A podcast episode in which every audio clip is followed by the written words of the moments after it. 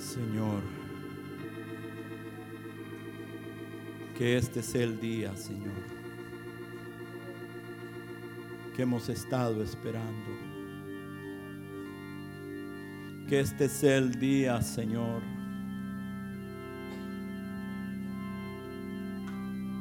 que marque un tiempo en nuestras vidas, Señor. Por favor, encuéntranos esta mañana, Señor. Quebranta nuestros corazones, Señor, endurecidos. Envía tu lluvia, Señor, en la palabra que se compartirá. Envía tu presencia, Señor, que quebrante nuestros corazones, Señor. La tierra árida sea humedecida. Oh, por favor, Señor, háblanos, háblanos esta mañana. Te lo pedimos en tu nombre, Señor. Amén.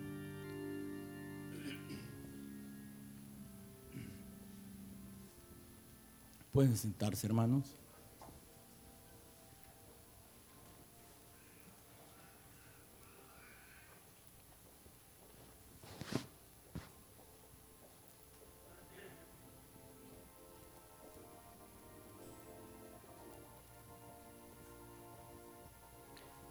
En el libro de Segunda de Reyes, capítulo 18 y 19,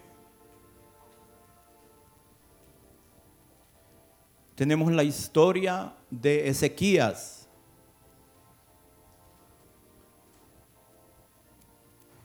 Un rey de Judá, un hombre recto,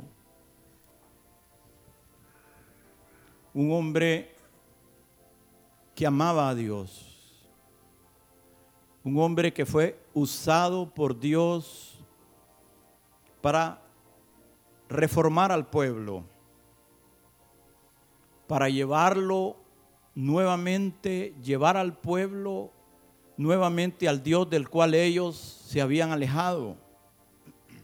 Y en Segunda de Reyes 18, 3 dice, hizo lo recto ante los ojos de Jehová conforme a todas las cosas que había hecho David su padre. Él quitó los lugares altos y quebró las imágenes y cortó los símbolos de acera e hizo pedazos la serpiente de bronce que había hecho Moisés, porque hasta entonces le quemaban incienso los hijos de Israel y la llamó Neustán. En Jehová, Dios de Israel, puso su esperanza ni después ni antes de él hubo otro como él entre todos los reyes de Judá. Porque siguió a Jehová y no se apartó de él, sino que guardó los mandamientos que Jehová prescribió a Moisés. Y Jehová estaba con él, y donde quiera que salía, prosperaba. Él se rebeló contra el rey de Asiria y no le sirvió el título que le he puesto a esta prédica es Victoria sobre Asiria. Dice que él se rebeló contra el rey de Asiria y no le sirvió. Y quiero que veamos algunas cosas de este hombre. Su padre era Acaz. Fue uno de los peores reyes que tuvo Judá. Perverso, idólatra, que no hizo lo recto delante de Dios. Pero aquí tenemos a Ezequías.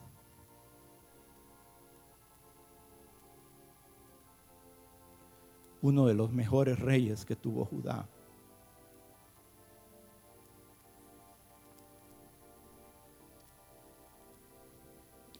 Hermanos, esto nos muestra que si hay algo bueno en nuestra vida, eso no viene por naturaleza.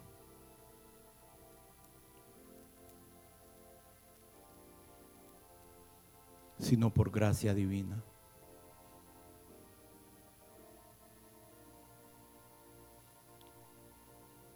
De muchos árboles rectos han salido árboles torcidos. Pero aquí en este caso de un árbol torcido, Dios sacó un árbol recto. Y solo Dios puede enderezar lo torcido.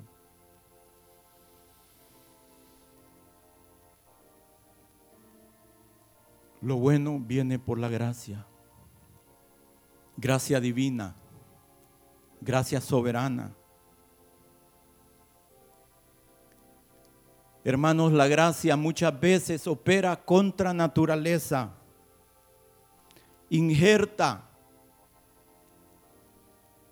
en el olivo bueno un olivo silvestre. La gracia vence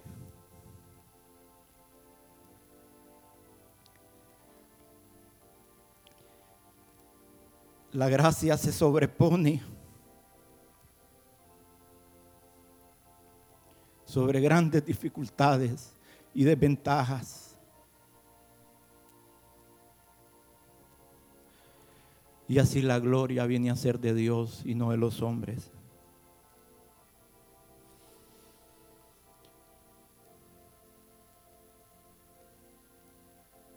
Y para que se sepa que hay un Dios que contrario a todos los pronósticos, es soberano y Él decide. Un Dios que tiene un poder creativo.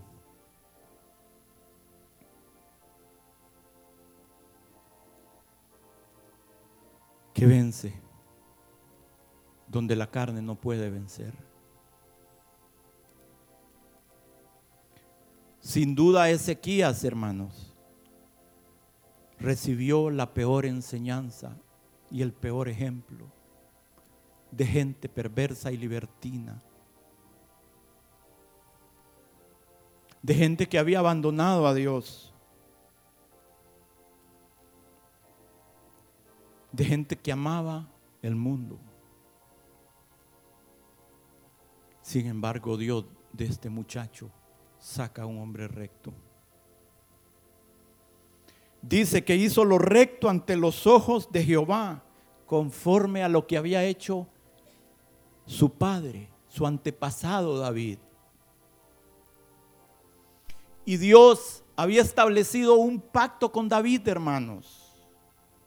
Porque David fue un hombre conforme al corazón de Dios, que agradó a Dios. Por tanto, Dios hizo un pacto con David y con con sus descendientes, con aquellos descendientes de David que siguieran el camino que David había seguido. Y este hijo de David, este descendiente de David, escoge caminar en el camino de su padre David. Por lo tanto, recibe los beneficios del pacto de David. Era un segundo David.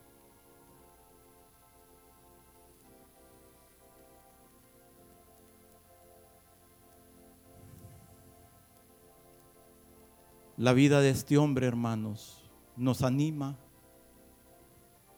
a creer en esperanza contra esperanza.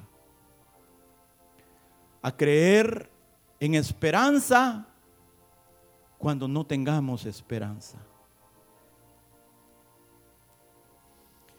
Y este hombre tan pronto llegó al trono, empezó a reformar el reino corrupto que su padre había dejado. La idolatría había llenado a todo el país. Seguramente mientras era un niño, mientras era un joven, y él veía el desenfreno y la locura de su padre, desde ahí Dios ya había empezado a operar en su corazón, ya había empezado a trabajar en su corazón, ya había empezado a llevar a este muchacho con el anhelo de que si él algún día llegaba al trono, él iba a desechar lo que estaba incorrecto y escoger lo que era correcto. Iba a dejar el camino de muerte y escoger el camino de vida. Y desde ahí él empezó a desarrollar un aborrecimiento por los caminos del mundo. Ni después, ni antes de él hubo otro, con excepción de David, que siguiera a Dios como él lo siguió. Y en Jehová su Dios puso su esperanza.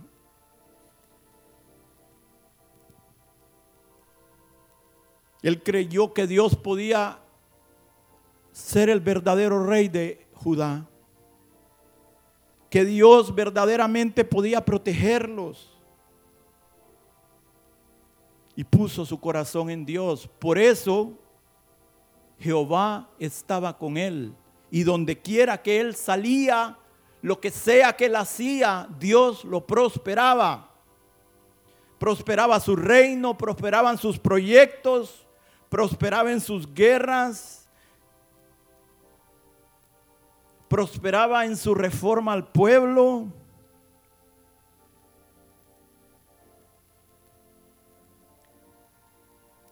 Por su locura el padre de este hombre había sido hecho cautivo de los reyes de Asiria. Se había, había tenido pérdidas con los reyes de Asiria. Pero este hijo, al seguir a Dios, se libró de ese yugo. Hermanos, el camino más seguro a la libertad es servir a Dios. Porque su yugo es fácil y su carga es ligera.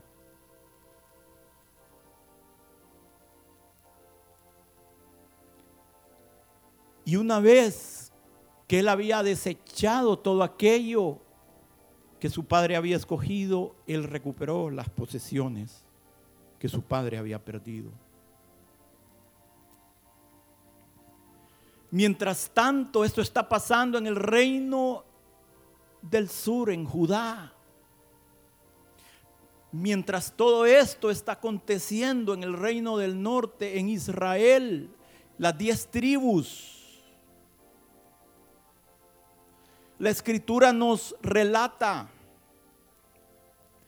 cómo en las tribus del norte ellos se habían obstinadamente apartado de Dios y completamente habían echado a Dios a sus espaldas. Y por más que Dios les mandaba profetas desde temprano y sin cesar, ellos no escuchaban.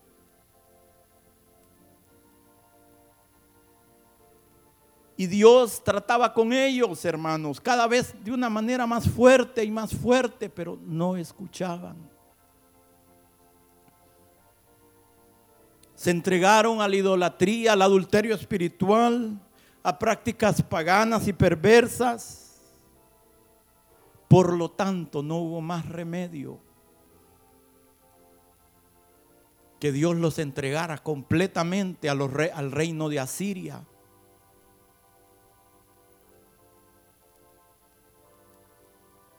Hermanos, Dios en nuestra vida, como buen padre, nos habla de una manera, nos habla de otra.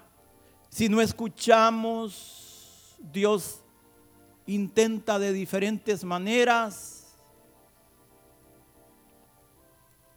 Y aunque Dios es todopoderoso, está en nosotros el decidir. Está en nosotros el escoger. Y Dios respeta eso. Él es todopoderoso para hacer lo que Él quiera. Pero si hay algo que Dios no va a hacer es imponer en nosotros. Nadie va a estar a la fuerza en el cielo. Todos van a estar en el infierno voluntariamente. Y entonces como Dios trató, Dios trata con nosotros y Dios trata con nosotros y Dios a veces envía juicios. Pero llega un momento que Dios dice hasta aquí. Y así sucedió con Israel, el reino del norte. Dios ya no hizo un punto y aparte, sino un punto final. Hasta el día de hoy. Ellos nunca fueron restaurados. El reino del sur ahorita está restaurado y es el Israel que vemos vivo en el Medio Oriente. La promesa de Dios con David. Ahí está vigente, hermanos, hoy. Está vigente el reino. Porque el rey viene pronto.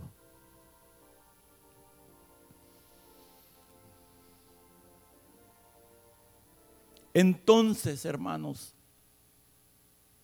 al ver Ezequías el desastre que estaba pasando en el reino del norte, eso lo motivó más a las reformas, ¿verdad?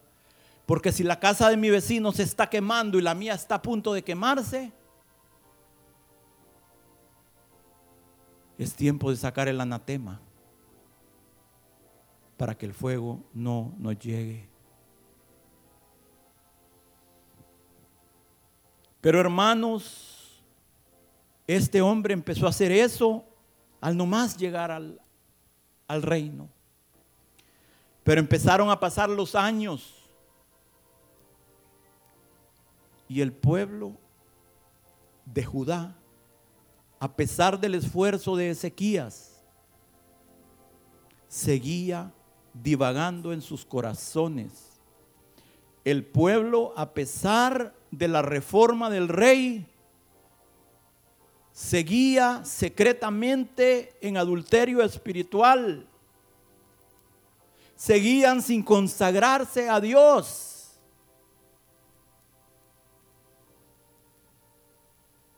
No estaban buscando a Dios de todo corazón. En la mayoría la reforma había quedado en algo externo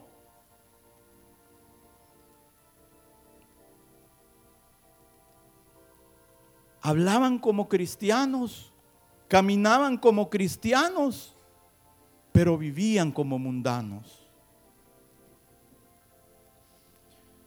Y tenemos que tener cuidado, hermanos, de no caer en ese error. Ay, qué lindo habla el hermano, Dios lo bendiga. Si estamos orando, si esto, si lo otro, ¿cómo está nuestro corazón, hermanos? A Dios no lo podemos engañar. Aquí todos nos miramos bonitos el domingo, lindos, educaditos. Y los otros seis días, ¿cómo vivimos? ¿Cómo estamos en nuestro trabajo? ¿Cómo estamos en nuestro hogar? ¿Cómo estamos en nuestra relación con Dios?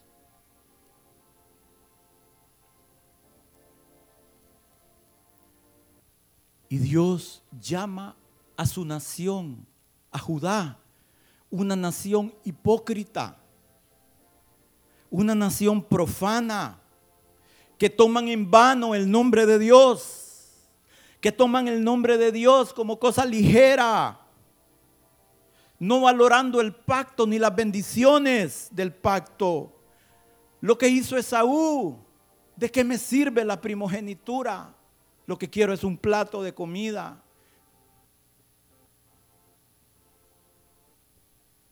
Menospreciando las riquezas de su benignidad que nos guían al arrepentimiento, endureciendo nuestro corazón en nuestros propios caminos.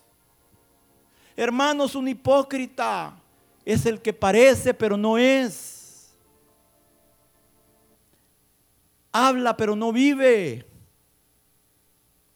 irreverente, profanos, mundanos, profesando religión, pero es falso, negando a Dios con sus vidas.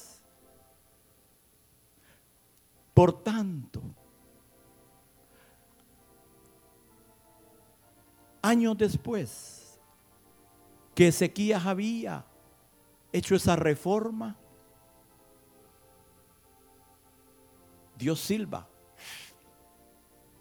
al asirio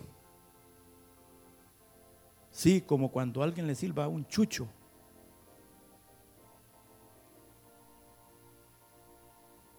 Y viene el asirio, el que había destruido el reino del norte. Aquel del cual Ezequías se había librado ya. Pero Dios al ver a su pueblo perdido, Dios vuelve a llamar al asirio. Tengo un trabajo para ti, ven. Y Dios lo lleva a Judá. Y en Isaías 10:5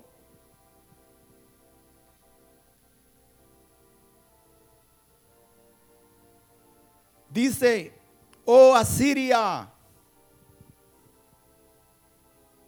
vara y báculo de mi furor, en su mano he puesto mi ira. Le mandaré contra una nación pérfida. Está hablando de su pueblo. Está hablando de nosotros. Ay, no, hermano, no sea pesado. Hermanos, cuando el juicio de Dios viene, viene. A veces es mejor que sintamos la vara de la boca del que predica y no la vara de Dios.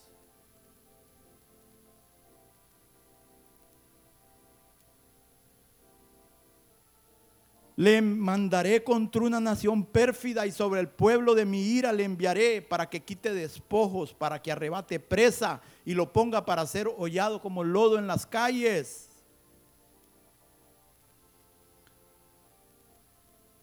Hermanos, Dios muchas veces utiliza al enemigo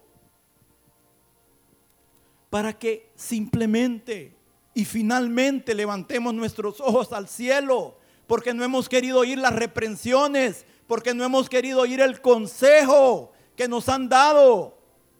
Hemos hecho oídos sordos, hemos vivido neciamente y Dios tiene que utilizar algo, Dios agarra su vara y a veces esa vara es el enemigo que viene contra nosotros o nuestros negocios o nuestras familias y nosotros queremos empezar a reprender al diablo y es Dios quien lo ha enviado.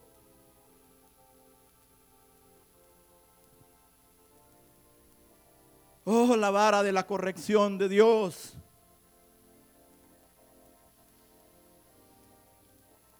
Hermanos, es mejor que seamos castigados, pero que no seamos condenados con el mundo.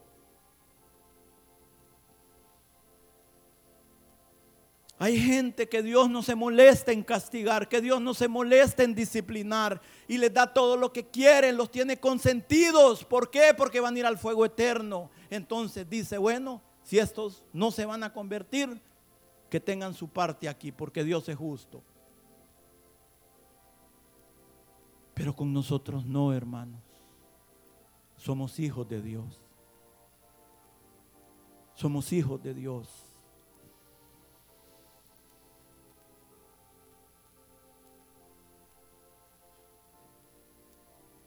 Y aquí el asirio viene al pueblo de Dios. Y en Segunda de Reyes vemos, vamos a leer varios versículos, poco largo, pero no se me pierdan, hermanos, no se me pierdan, por favor, que aquí no venimos a pensar en otras cosas, que Dios nos hable. Yo necesito esta palabra tanto como ustedes, hermanos. Ustedes no saben los tratos por los cuales Dios nos hace pasar a veces a los que compartimos para poder tener una palabra. Ustedes no tienen la menor idea. Así que por favor, pongamos atención, porque tan necesitado estoy yo como ustedes. Segunda de Reyes 18:13, a los 14 años del rey Ezequías subió Sennacherib, rey de Asiria, contra todas las ciudades fortificadas de Judá y las tomó contra todo el país y lo tomó. Entonces Ezequías, rey de Judá, envió a decir al rey de Asiria que estaba en Laquis, yo he pecado, apártate de mí y haré todo lo que me impongas. Hermanos, cuando Dios, cuando Dios da apoyo, somos poderosos, somos fuertes, somos valientes. Pero cuando Dios retira su gracia, vemos a Ezequías, que se había librado en años anteriores de este yugo, decir, no tengo fuerzas. ¿Qué quieres? Y el rey de Asiria impuso a Ezequías, rey de Judá, 300 talentos de plata y 30 talentos de oro.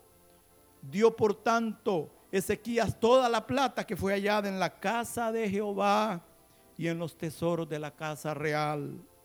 16. Entonces Ezequías, ok. Hermanos, Ezequías entregando los tesoros que habían no solo en su reino, sino en la casa de Dios. Porque cuando viene el enemigo, solo viene para hurtar, matar y destruir.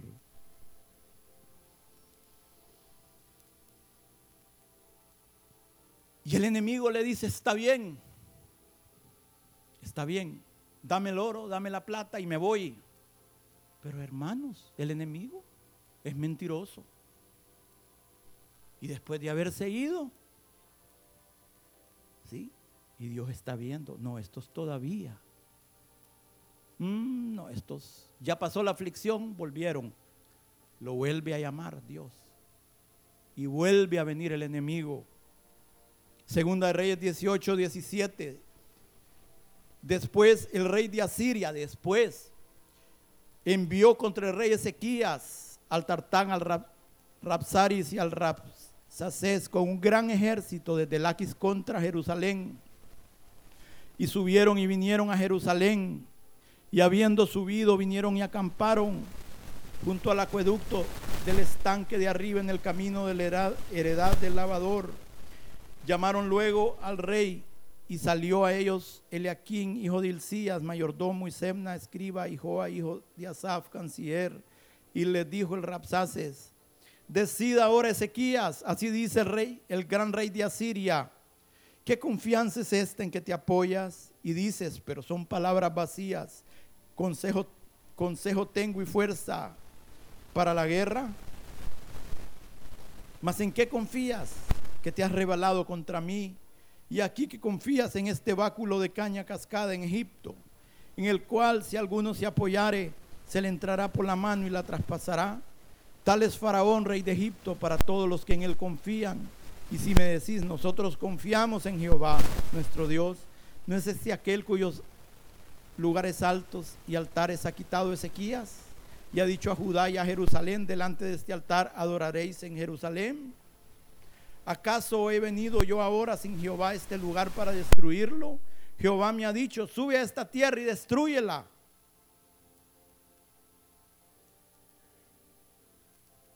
Veintinueve, así ha dicho el rey, no os engañe Ezequías, porque no os podrá librar de mi mano.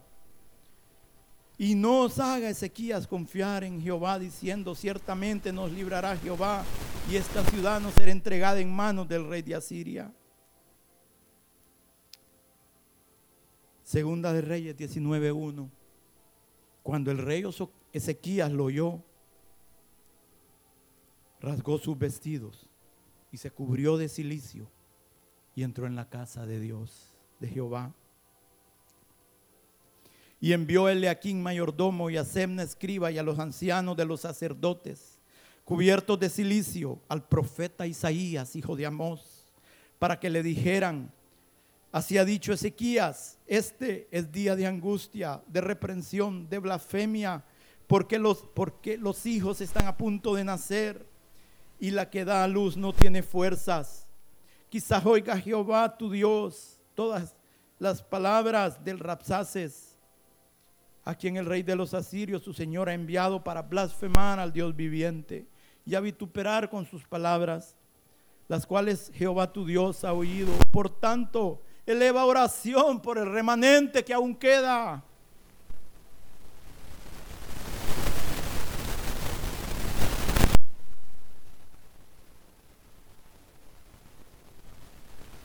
Hermanos,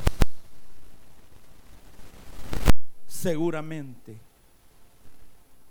que el pueblo ya estaba bien consagrado, lo que quedaba del pueblo, porque acuérdense que habían tomado todas las demás ciudades de Judá.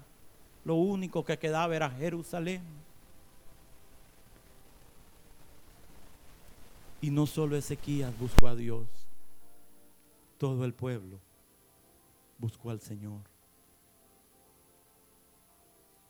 Todo el pueblo se quebrantó.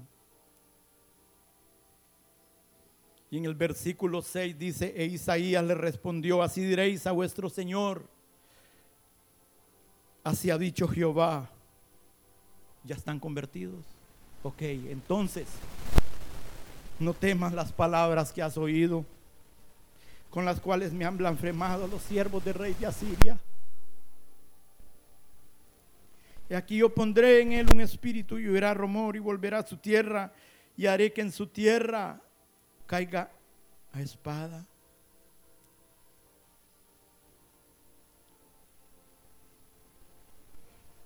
Y vuelve el enemigo, hermano.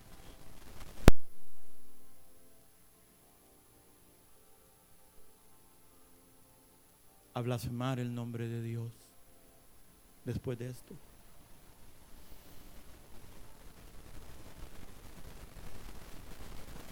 Y dice en Segunda de Reyes 19, 10, 19, 8, y regresando el Rapsaces, volvió él y envió embajadores a Ezequías diciendo, así diréis a Ezequías, rey de Judá, no te engañe tu Dios en quien tú confías. Miren el enemigo, hermanos. Para decir Jerusalén no ser entregada en manos del rey de Asiria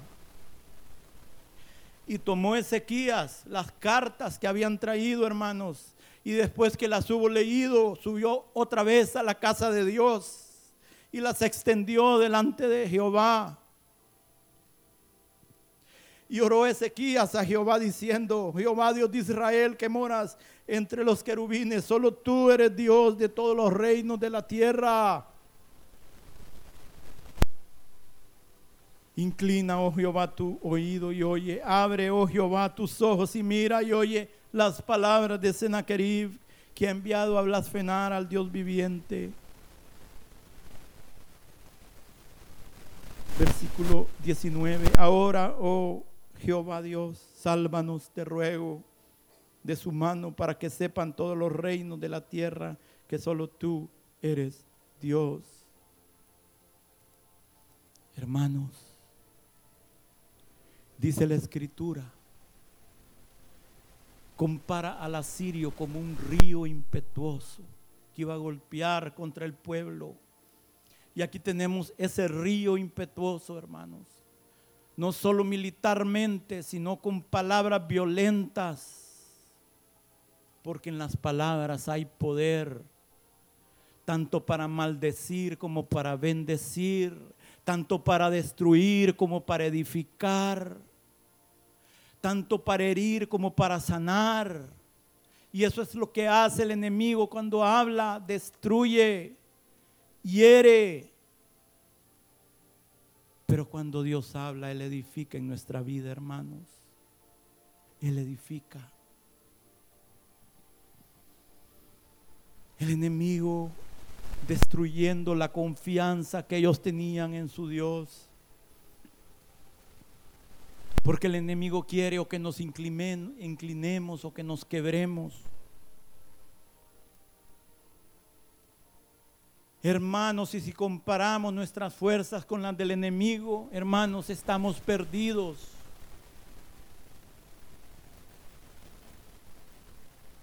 Pero si comparamos las fuerzas del enemigo con las de Dios, Él está perdido. Nosotros por nuestra fuerza no tenemos posibilidad de salir victoriosos.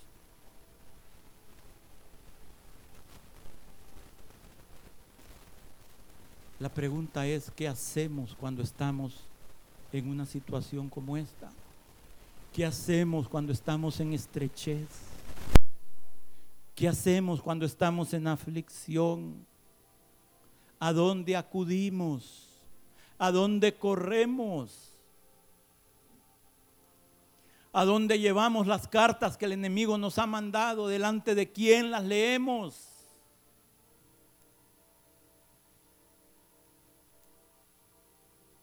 Oh, hermanos, el único que tiene la respuesta es nuestro Dios.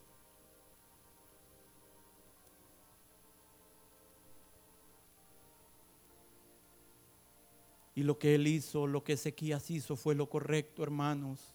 No solo personalmente fue a buscar a Dios, sino que también buscó a aquellos que eran preferidos del cielo como Ezequías, aquellos que tenían un interés en el cielo, aquellos a los cuales Dios también escuchaba y nosotros también debemos de aliarnos, hermanos, de gente que tenga interés en el cielo. Como Abraham, cuando fue el primero que peleó con el asirio y lo venció, fue nuestro padre Abraham.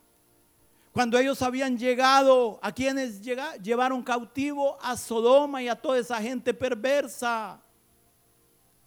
Y Dios usó al padre Abraham para ir a conquistar al asirio. Pero Abraham buscó aliados. Abraham no fue solo.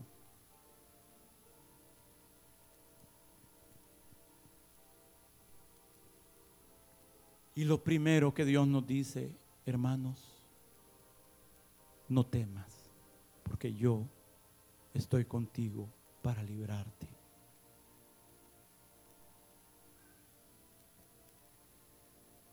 Disciplinados, pero siempre hijos. Disciplinados, pero siempre amados. Juicio con misericordia. Y la misericordia triunfa sobre el juicio.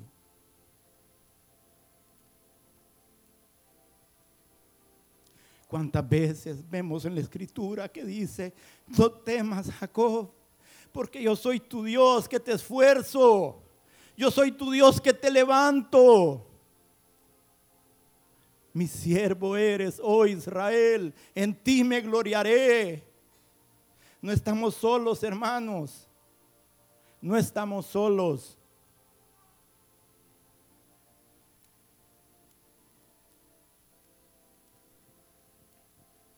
Hermanos, la palabra de Dios es la que hace que la balanza se incline para el otro lado. No es nuestra fuerza, no es nuestra capacidad, es la palabra de Dios.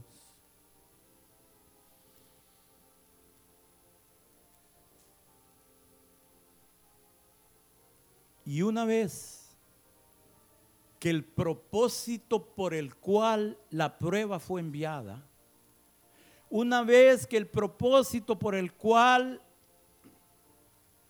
al enemigo se le ha dado cierta autoridad sobre nuestra vida, una vez que ese propósito ha sido cumplido, si el propósito era que nos volviéramos a Dios y nos hemos vuelto a Dios, Dios aleja al enemigo, Dios vence al enemigo, Dios disipa al enemigo los problemas se van, las situaciones se resuelven, el conflicto se disipa. ¿Por qué? Porque Dios crea la luz y las tinieblas, crea la paz y la adversidad. En su mano están nuestros tiempos. Y la victoria nos es concedida. ¿Sí? El enemigo lo que piensa es destruir. Dios lo que piensa en que eso va a ser para nuestro bien los hermanitos bellos de José, cuando lo mandaron, lo vendieron como esclavo, ustedes creen que estaban pensando, ay, esto le va a servir a mi hermano para que se forme un carácter y para que un día reine sobre nosotros. ¿Verdad? Que su consejo no fue ese. Su consejo es vendamos a este, aunque sea algo, saquemos de este. 20 monedas de plata, no 30 porque se pagaba por los siervos. 30 era por los ya adultos, hermano, los siervos adultos. 20 era el precio de los menores de edad. Se fue en descuento el hombre. Casi dos por uno.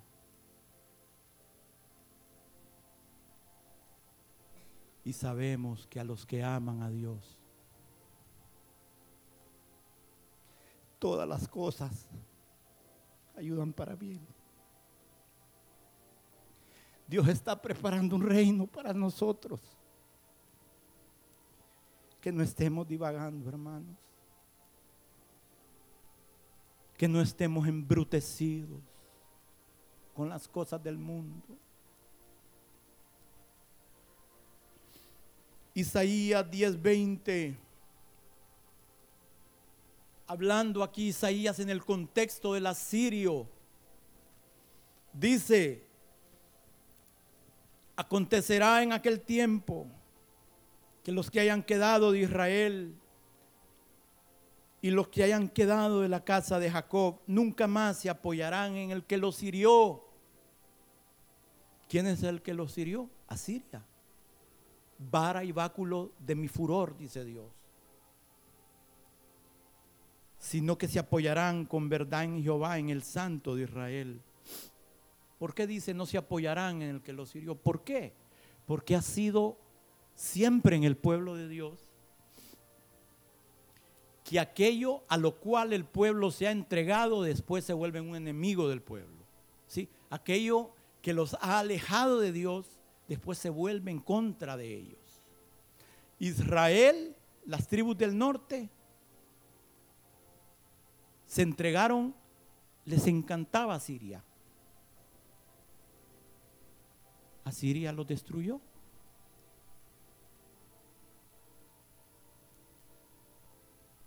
Saúl destruye a Amalek.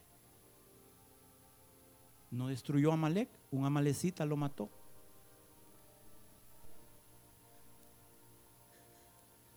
Judá después le abre sus puertas a los enviados de Babilonia.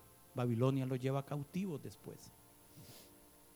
Entonces, una de las pruebas, una de las propósitos de las pruebas es que ya no confiemos más, hermanos, ni en nuestra carne, ni en la carne de otros, sino que en Jehová nuestro Dios.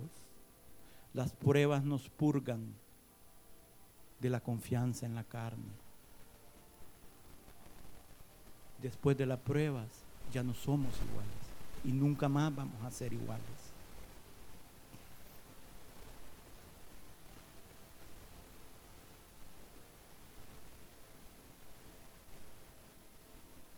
Hermanos, el enemigo quiere poner un yugo sobre nosotros,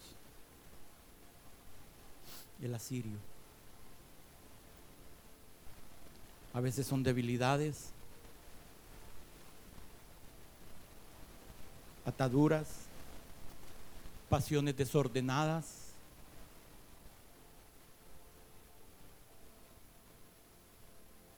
como el desánimo, como la depresión.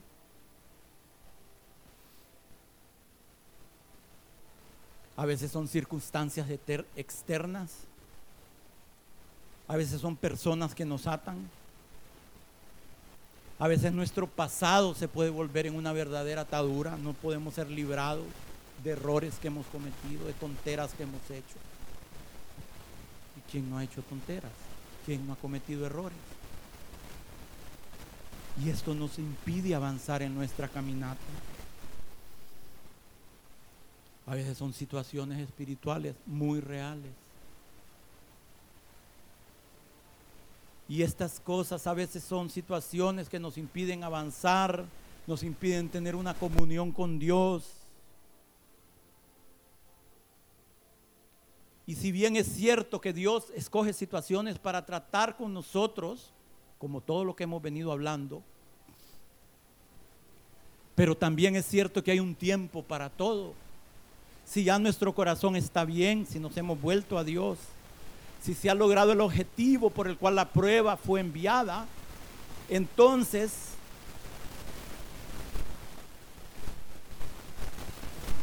es tiempo de ser librados. Pero el enemigo a veces no nos quiere dejar.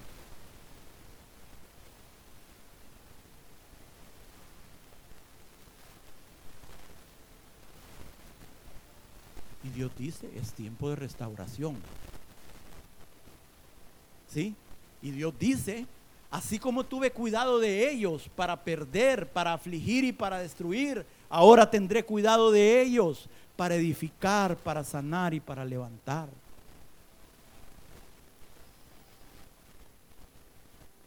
Es tiempo de consolación.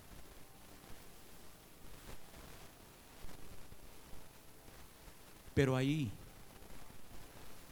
si hacemos lo que Ezequías hizo, Dios va a hacer por nosotros lo que hizo por Ezequías.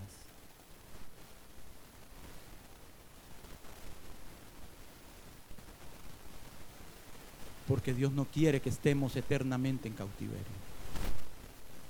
La vara de Dios normalmente es temporal, normalmente.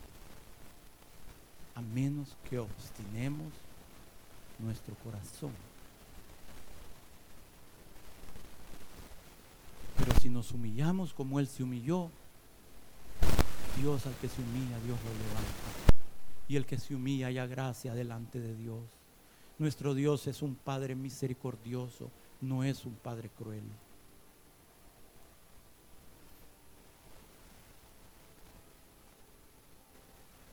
Y ahí mismo en Isaías, porque Isaías vivió en este tiempo, hermanos, en este tiempo de conflicto del pueblo, en este tiempo de prueba. En Isaías 30, 29 dice,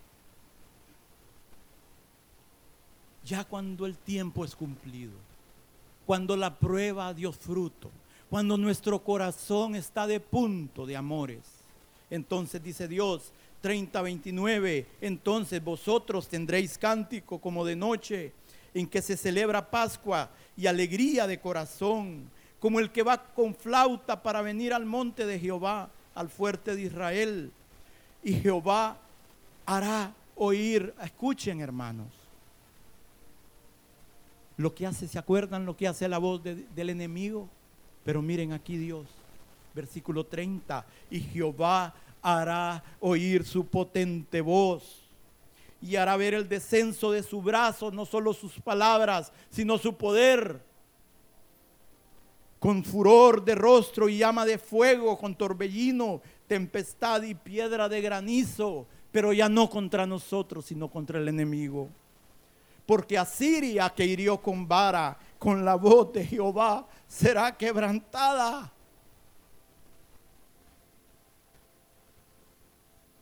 y cada golpe de la vara justiciera que asiente Jehová sobre él. Escuchen, Asiria había sido usado para hacer la vara para su pueblo, pero ahora Dios agarra una vara justiciera para vengarse de los enemigos de su pueblo. Y cada golpe de la vara justiciera que asiente Jehová sobre él será con panderos y con arpas y en batalla tumultuosa peleará contra ellos. Oh hermanos, la voz del enemigo afrenta, la voz del enemigo nos mete en cadenas, la voz del enemigo denigra, destruye, quita la esperanza. Pero la voz de Dios, la potente voz de Dios nos levanta del más profundo muladar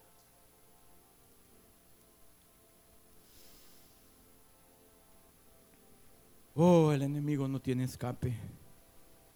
Y para nosotros se abre una puerta. El yugo es quitado de nuestro hombro. Hermanos, y entonces Dios pone en nosotros palabras para que nos rejuvenezcamos como el águila y levantemos nuestras alas y volemos, Señor, hermanos, en la libertad gloriosa de los hijos de Dios.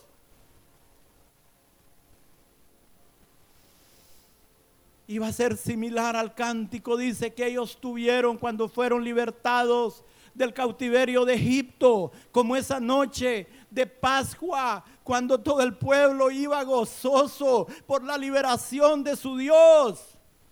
Así será en nuestra vida, hermanos. Y así es. Cántico de gozo, cántico de agradecimiento, cántico de liberación Ya nuestras arpas ya no estarán colgadas en los sauces del cautiverio de Babilonia, sino que tomaremos nuestras arpas. Y dice que mientras nosotros estemos cantando y se esté llevando la música al son del pandero, la mano de Dios va a caer sobre nuestros enemigos.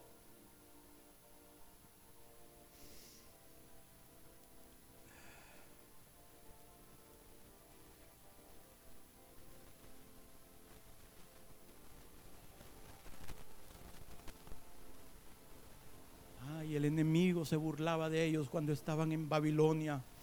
Y les decían, cantadnos, ahorita que están en cautiverio, cantadnos algunos de los salmos de Sión. Pero cuando venga la liberación, hermanos, sí vamos a cantar esos cánticos de Sión.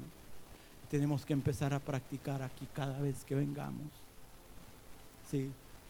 Ahí en medio de nuestro cautiverio, levantemos nuestra voz a nuestro Padre Celestial. Señor, yo sé que esto no es para siempre. Padre, yo sé que tienes lo mejor para mí. Lo mejor está preparado para mí. Esto es temporal.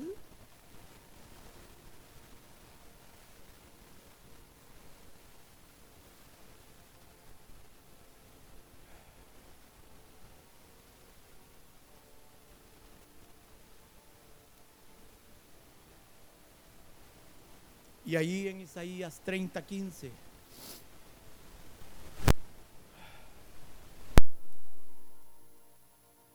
Tenemos un consejo divino.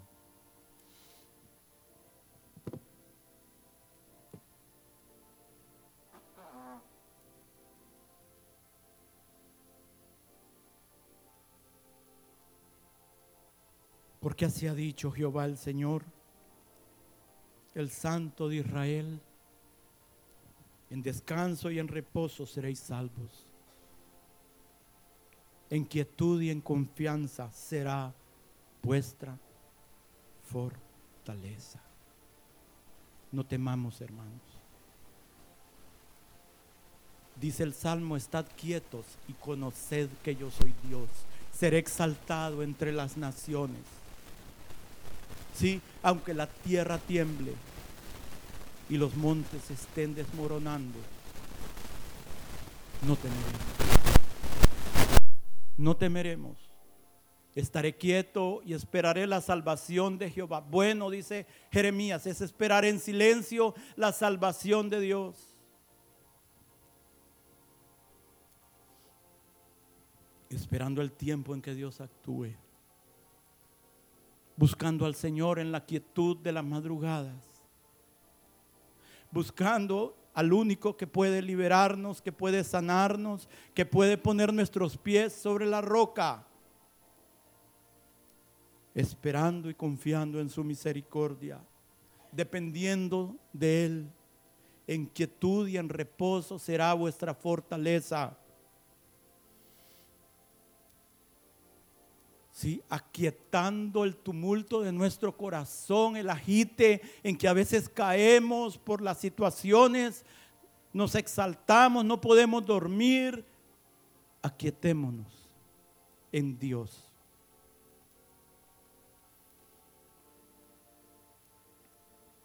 ¿Por qué? Porque los que confían en Jehová son como el monte de Sión, que no se mueve sino que permanece para siempre.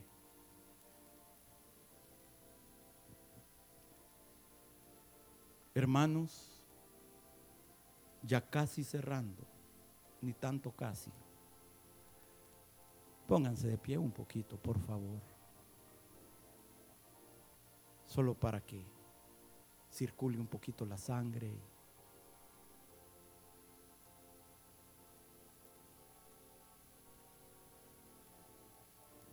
estamos en cautiverio,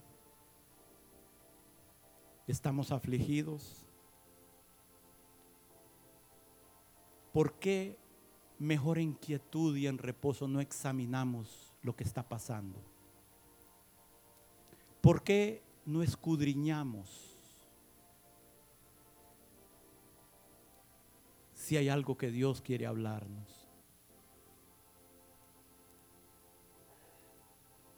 Si hay algo que cambiar en nuestra vida. Si hay cambios que hacer. Si hay actitudes que cambiar. Si hay cosas que renunciar. ¿Por qué mejor no examinamos? No escojamos ser disciplinados permanentemente. No escojamos eso. Escojamos que el trato sea lo más corto posible, a menos que usted sea masoquista y le guste. Yo no conozco a nadie así todavía. Yo no soy así, hermanos.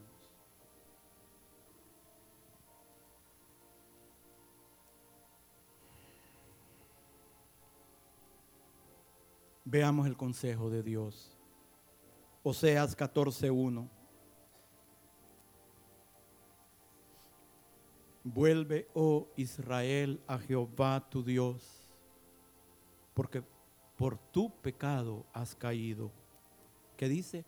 Llevad con vosotros palabras de súplica y volved a Jehová y decidle, quita toda iniquidad y acepta el bien y te ofreceremos la ofrenda de nuestros labios.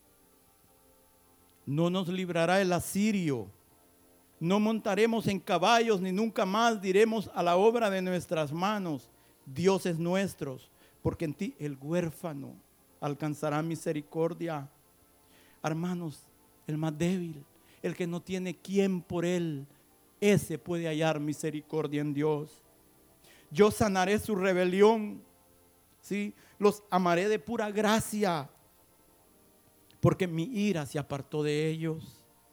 Yo seré a Israel como el rocío, y él florecerá como lirio y extenderá sus raíces como el Líbano se extenderán sus ramas y será su gloria como la del olivo y perfumará como el Líbano. Volverán y se sentarán bajo su sombra y serán vivificados como trigo y florecerán como la vid. Su olor será como de vino del Líbano. Efraín dirá, ¿qué más tendré yo con los ídolos? Yo lo oiré y miraré y seré a él como la haya verde de mí será hallado su fruto.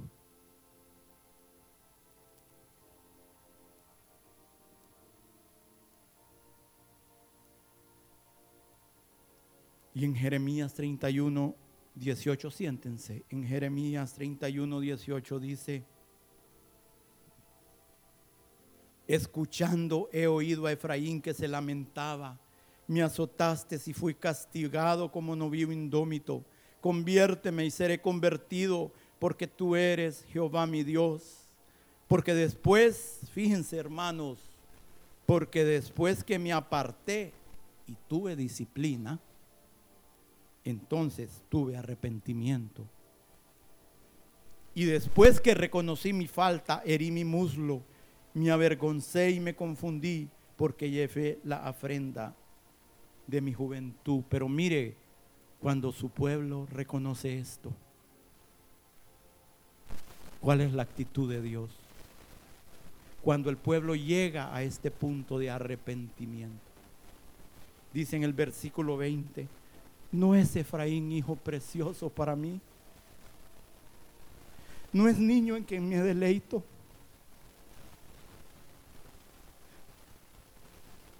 Pues desde que hablé de él, me he acordado de Él constantemente. Por eso mis entrañas, dice Dios, mis entrañas se conmovieron por Él. Ciertamente tendré de Él misericordia, dice Jehová.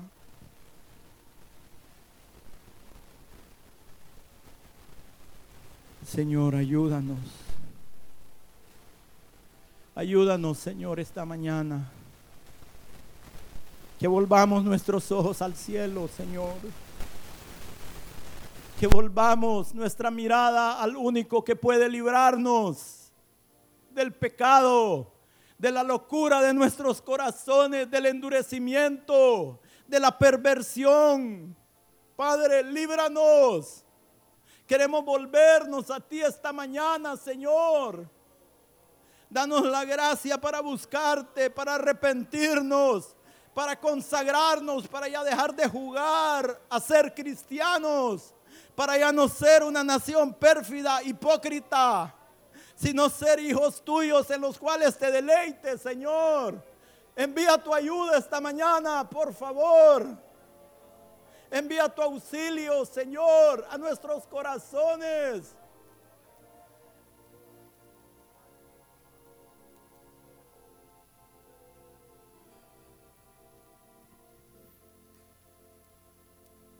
Que pase el del órgano, por favor, y el del piano. Envía tu ayuda, Señor. Envía tu ayuda. Envía tu auxilio. Envía el socorro divino.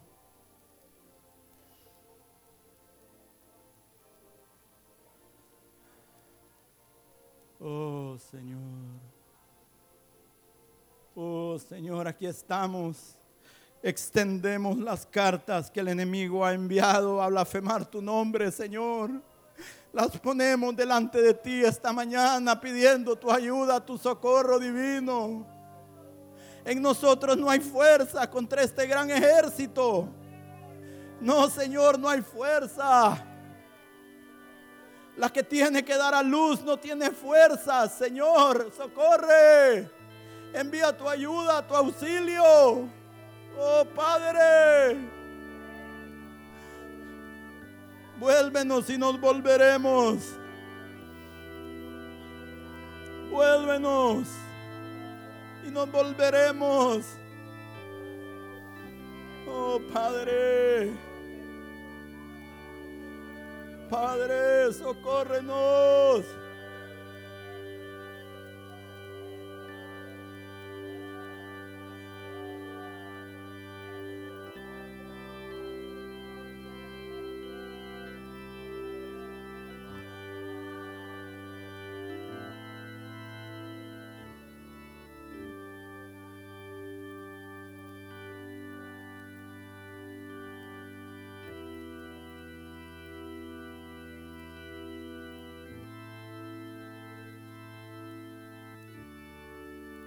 Pónganse de pie, hermanos.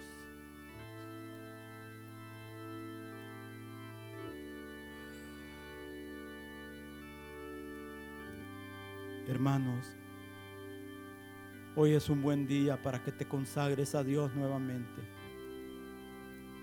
Hoy es un buen día. Hoy es tiempo aceptable para Dios. Tal vez ya cuando salgas de aquí ya no sea tiempo aceptable. Ahorita es tiempo aceptable. Ahorita es el momento en que Dios está esperando.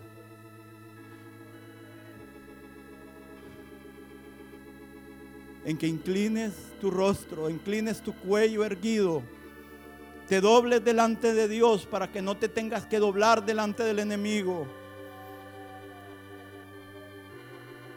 Oh Señor, aquí estamos delante de ti, Señor. Oh Padre. Envía tu auxilio.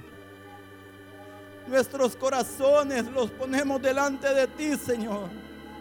Quebrantados, humillados, pidiendo misericordia.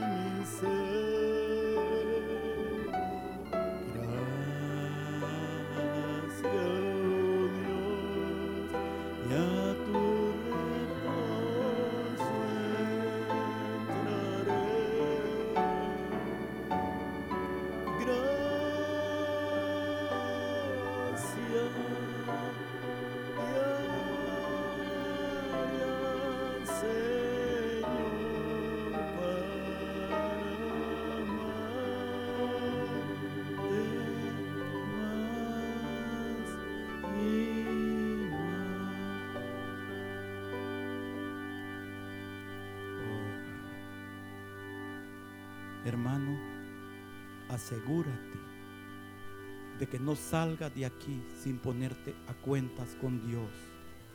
Yo voy a dar una oportunidad si alguien quiere pasar aquí, hermanos, yo no soy nada ni nadie. Es simplemente un acto de fe y usted se pone delante de Dios, no delante de mí. Yo no soy nada ni nadie. Pero hermanos, comprometa su vida, entregue su vida nuevamente al Padre Celestial. Es un acto voluntario. Esto no es algo emocional. Esto es una decisión consciente. Que estamos entregando nuestra vida a nuestro Padre Celestial.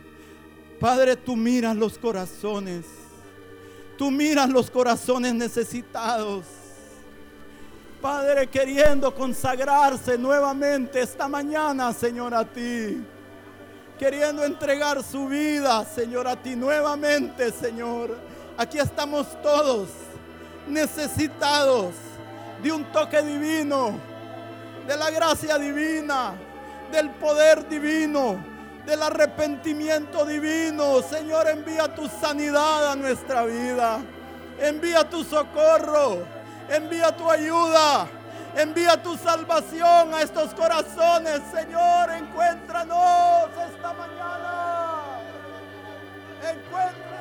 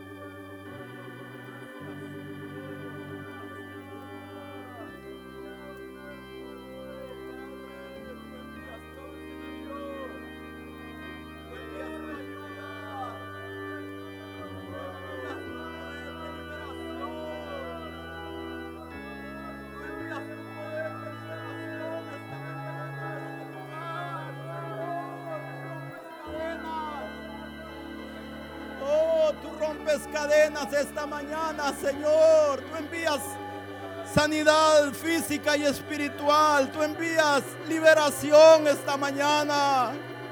Tú estás rompiendo cadenas, Señor. Tú estás rompiendo cadenas. Oh, tú estás sanando heridas. Tú estás librando. Oh, tú estás tomando en tus brazos, Señor, esta mañana nuestras vidas. Tú traes liberación, sanidad, medicina, Señor. Gracias. Oh, gracias, Señor, gracias.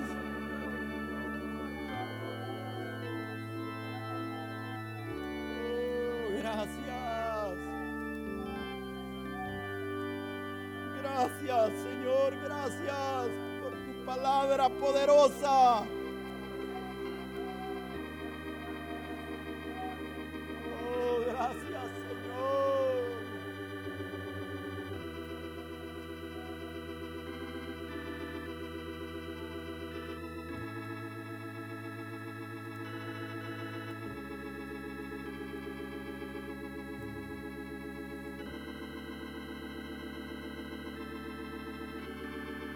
Señor, queremos agradecerte porque esta mañana tú estás enviando tu poder de liberación a este lugar, Señor. Tú estás sanando heridas emocionales.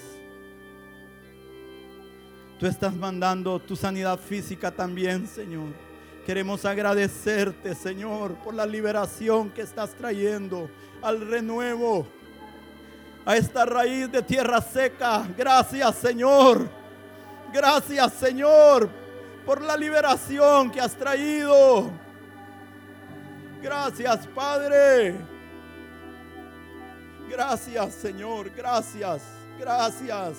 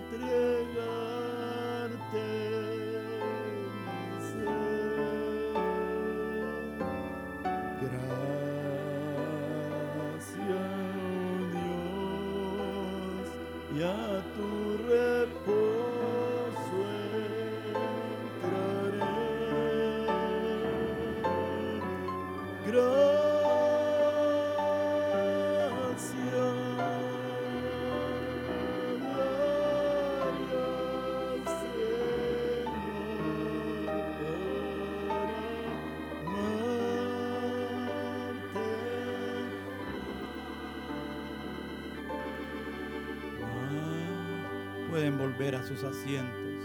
Gracias.